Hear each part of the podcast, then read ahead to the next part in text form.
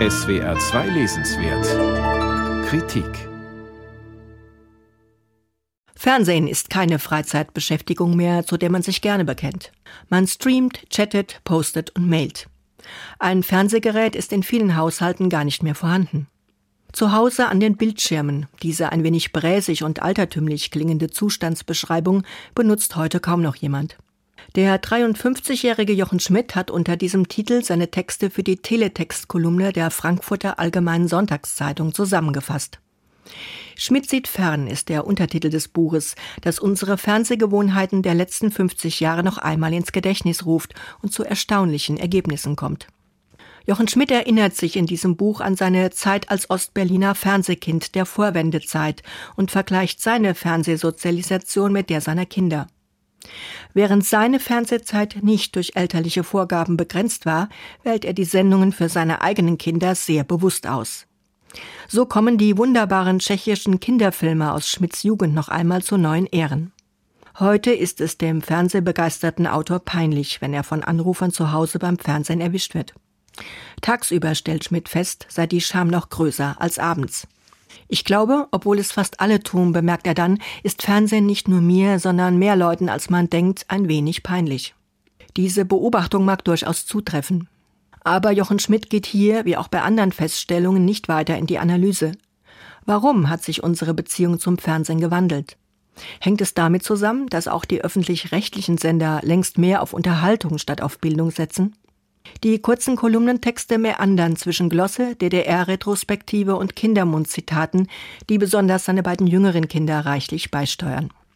Amüsiert bis manchmal auch karlauernd beschreibt der Autor sich selbst und seine Partnerin beim Konsum von TV-Dauerbrennern wie Bares für Rares und Küchenschlacht.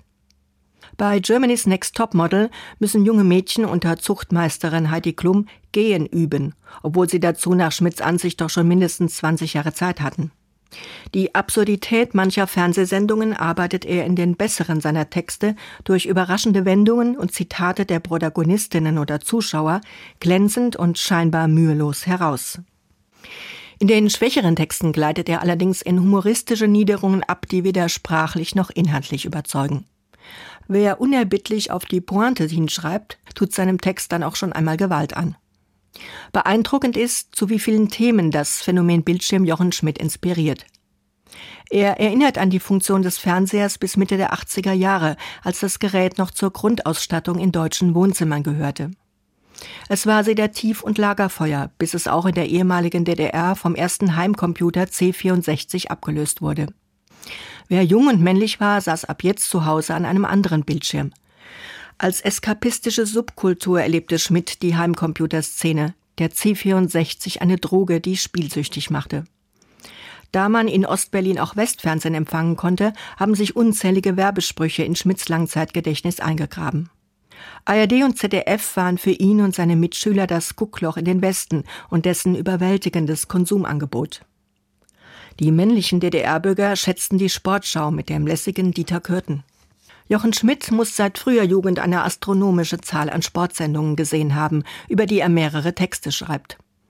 Abgesehen von den etwas flachen Witzen, die oft auf Kosten der Partnerin gehen, die abends lieber Shopping Queen sehen will, als mit Schmidt über die Weltprobleme zu diskutieren, sind die vielen Texte über Sportsendungen der zweite Punkt, an dem Schmidt vermutlich weibliches Lesepublikum verliert.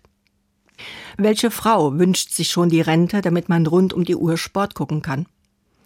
Was fehlt, ist ein Inhaltsverzeichnis der Texte und zeitliche Angaben zur Erstveröffentlichung, um sie besser einordnen zu können. Auch nähere Angaben zu der Kolumne Teletext wären hilfreich, um zu vermeiden, dass man hier eine klassische Fernsehkritik erwartet. Das amüsante Kompendium von Fernsehtexten ist durchaus anregend, dürfte aber thematisch und humoristisch eher eine männliche als eine weibliche Leserschaft ansprechen. Jochen Schmidt, zu Hause an den Bildschirmen, CH Beck Verlag, 24 Euro.